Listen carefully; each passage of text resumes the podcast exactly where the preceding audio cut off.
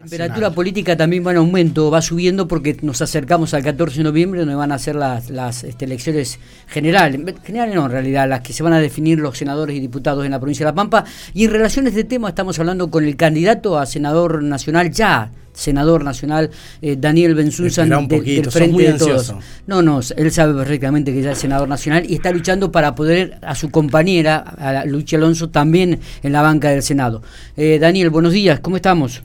Buenos días, Miguel, ¿cómo les va? ¿Cómo andan? Bueno, muy bien, ¿cómo estamos? Lindo, día por General Pico. Mm, está hermoso. Ayer mucho calor, hoy va a ser bastante calor también, pero bueno, eh, también estamos en la época, está entrando, digo. Sí, ya tenemos una. Esta es una semanita veraniega, ya eh, estamos entrando en. Eh, exactamente, exactamente. bueno, y estábamos escuchando. los días lindos, así que. Totalmente, digo, y estábamos escuchando fuera, estaba hablando también fuera micrófono, los anuncios de Carla Bisotti en relación a esta posibilidad de que la gente que ha recibido la, la, vacuna Sinopharm puede recibir una tercera dosis.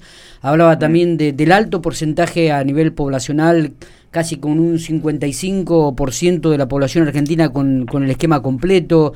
Eh, realmente, ¿cómo ha cambiado la lectura desde hace dos meses atrás hasta ahora? no Imagino que la provincia de La Pampa también tiene casi 240 mil personas de las 360 mil con el esquema completo. Los chicos están yendo a vacunarse. Eh, bueno, me parece que estamos en el camino correcto en este aspecto, ¿no? Sí, e, e, es, muy bueno, la verdad que eh, a nivel, bueno, nosotros siempre en la provincia de La Pampa eh, ha sido uno de los de las provincias con más alto índice, porcentaje de, vacunación que, hemos tenido en el país y la Argentina obviamente que también avanzando a nivel mundial en, en números muy buenos. Esto, a ver, eh, uno ya se olvidó, ¿no? Que hace seis, siete meses, ocho meses estamos discutiendo la vacuna sí, la vacuna no. Hoy realmente, y, te hablo de la provincia de La Pampa, ha sido muy buena la recepción que hemos tenido de todos los las pampeanas y los pampeanos en, la inscripción, en, hoy, como bien vos decías, ni bien se habilitó para las menores de 18, este, se, inscribieron, es muy alto el porcentaje de vacunación. Eh, hoy uno cuando recorre cualquier localidad, eh, la gran mayoría de los vecinos y vecinas está vacunado, o, por lo menos quien se quiso vacunar, ¿no? Este, sí, sí, es verdad. En ese sentido, eh, la, digamos, la, la, cantidad de vacunas que llegó a la provincia y sobre todo, ¿sabes que tuvimos muy bueno nosotros? El tema de la logística. Vos pensás que en la provincia de La Pampa, en las 80 localidades se vacunó. Sí. Eh, se preparó toda la logística de fríos, de vacunatorios y demás. Y ese es un punto a rescatar, ¿eh? ese es un punto a rescatar y habla de la eficiencia de la vacunación en la provincia. Totalmente, acá digamos ningún vecino tuvo que ir a otra localidad a vacunarse como sí ha pasado en, las provincias vecinas que tenemos, que por ahí se, se, sectoriza por, por departamento, por región. Nosotros acá desde el día uno el, el Ministerio de Salud, el gobierno se, se digamos, se encargó de que en cada localidad, sea por además, viste que por los distintos tipos de vacunas necesitaban distintos tipos de frío. Exactamente. Eh, bueno, en la provincia de La Pampa ya se había estructurado como para que cualquiera sea la vacuna que viniera, tuviéramos la posibilidad de almacenamiento, y, no solo de almacenamiento, sino de distribución en cada una de las localidades. Así que la verdad que muy contentos con eso y uno ve a la gente que eh, apoyando y muy contenta con, todo el, plan de vacunación que hemos tenido en la provincia de La Pampa. Totalmente. Bueno, entramos en los, eh, dos semanas, en las últimas dos semanas, previa ya al 14, eh, Pali, ¿cómo ha cambiado un poco la metodología de, la campaña en el PJ? Se lo ve mucho en la calle, este, a gente visitando las casas, este, en el cara a cara, este, en reuniones. se ha cambiado un poco esto. Y pudimos hacer la, campaña que está acostumbrado desde el peronismo, desde el frente de todos. En ese sentido, obviamente, como ya lo hemos charlado, en septiembre, o a, la, elección de septiembre, tuvimos, hicimos la campaña que pudimos hacer, en el sentido que todavía eh, no, no, no estaba esta situación epidemiológica que hoy tenemos, que recién hablábamos, con lo cual este, teníamos que cumplir todos los todos y cada uno de los protocolos sanitarios que estaban vigentes en, el país y en la Pampa. Hoy ya con otra situación, ya habilitadas las reuniones con, con, más presencia de gente, las reuniones al aire libre. A partir de ahí pudimos hacer, como bien vos decías, el, casa a casa, el, la visita al vecino, ¿no? Eso que tanto nos gusta hacer, de, de entrar, charlar llevar nuestras propuestas y también escuchar al vecino cuáles son las inquietudes, cuáles son las propuestas que tiene el vecino. Eh, que nos conozca, porque muchas veces a, quienes hoy eh, estamos en la lista de candidatos circunstancialmente no nos conoce, con lo cual está bueno también ese cara a cara que, que, sepa también qué opinamos de otro tema, ¿no? ¿no? No solo de las propuestas.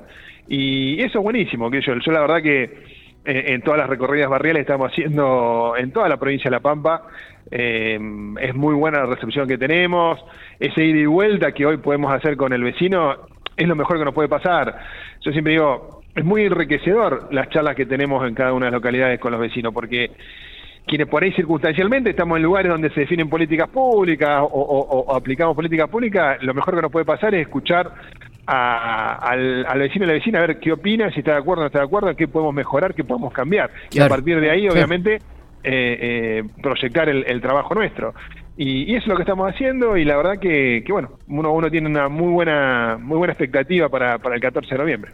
Eh, ha cambiado, me parece, la expectativa en ustedes también, Pali. Sí, sí, porque, a ver, ¿qué, qué nos pasó también? Al, no haber podido hacer una campaña en territorio para septiembre, uno, al, no tener ese cara a cara que hablábamos recién, perdés un poco la, la, la, la temperatura electoral del, del, de la provincia. Entonces, bueno, hoy ya uno sabe más, sabe qué, está pensando el vecino, qué está pensando la vecina.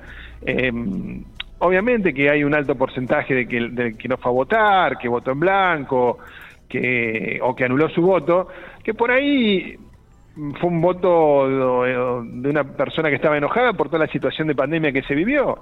Eh, la verdad que fue muy duro todo lo que, lo que se pasó en la provincia y en el mundo. Eh, si vos haces un, un reglamento geopolítico, en, en la, mayoría de los países del mundo, de donde sea, este, de primero, digamos, más desarrollado, menos desarrollado, donde hubo elecciones, los oficialismos por ahí no tuvieron la elección esperada, porque obviamente desde los oficialismos se tuvo que tomar decisiones que por ahí no eran, eh, digamos, alegre para el vecino, tener que cumplir con ciertas restricciones, con, con ciertas protecciones necesarias, pero bueno, había que tomar esas decisiones y gracias a eso hoy estamos como estamos en la provincia de La Pampa.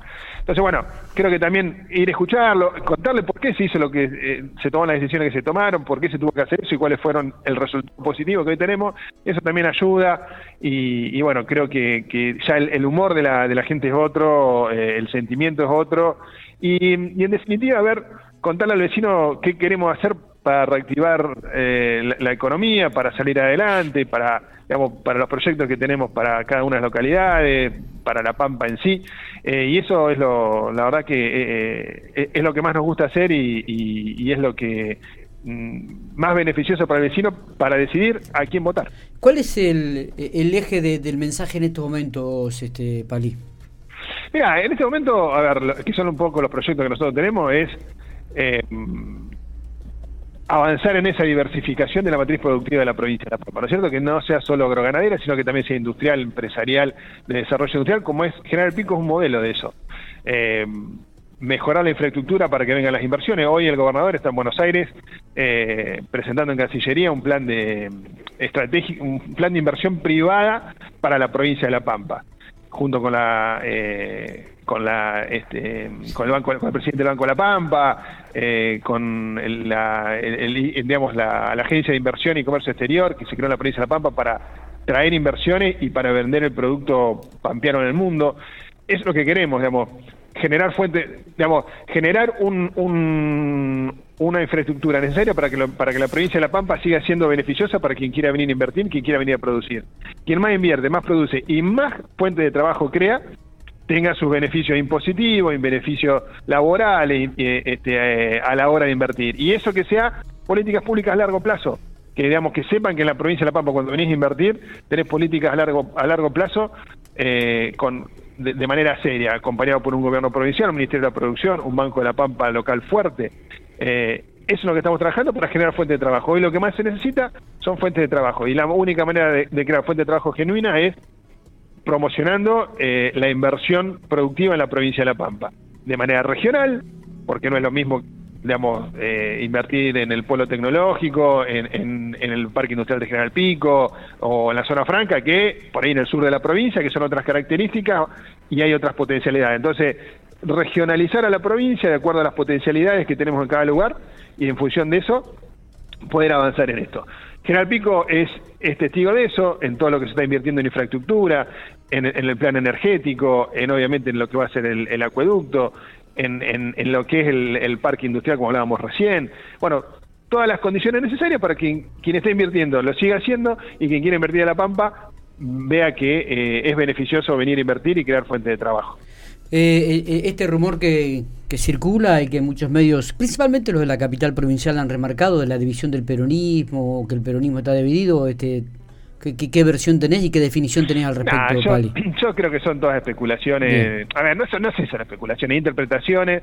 Yo veo un peronismo unido, eh, todos los sectores están trabajando, obviamente con, con como siempre ha sido dentro del peronismo, con matices, con diferencias, pero con un objetivo común, que es, eh, digamos, el, eh, avanzar en, el desarrollo de cada una de las localidades y en el desarrollo de la provincia de La Pampa. Por eso, el Pampeano la Pampeana viene eligiendo al peronismo para que lo gobierne a nivel provincial desde el 83 de esta parte, porque confía en un modelo de gestión, un modelo de gestión eh, de, de desarrollo, de descentralización, eh, la ley de descentralización que, impulsó Carlos Berna en su primera gestión 2003-2007 es lo que nos ha llevado a desarrollar la provincia de La Pampa en todos estos años y es lo que queremos llevar nosotros al Congreso Nacional a través del federalismo, tener gobiernos nacionales que miren a La Pampa de una manera federal, no con el centralismo porteño que, que el gobierno nacional anterior tuvo y que discriminó a La Pampa. Miremos para adelante, vemos cómo desarrollamos la provincia, cómo desarrollamos las localidades, apostando a futuro.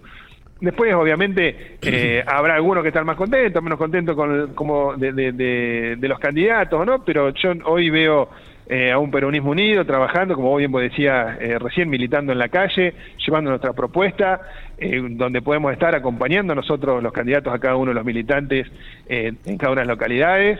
Y, bueno, e, e, ese es el trabajo que estamos haciendo, Miguel. ¿Crees que eh, las políticas nacionales perjudicaron eh, a, lo que se ha desarrollado y a lo que ha trabajado el gobierno de la provincia de La Pampa en las elecciones pasadas?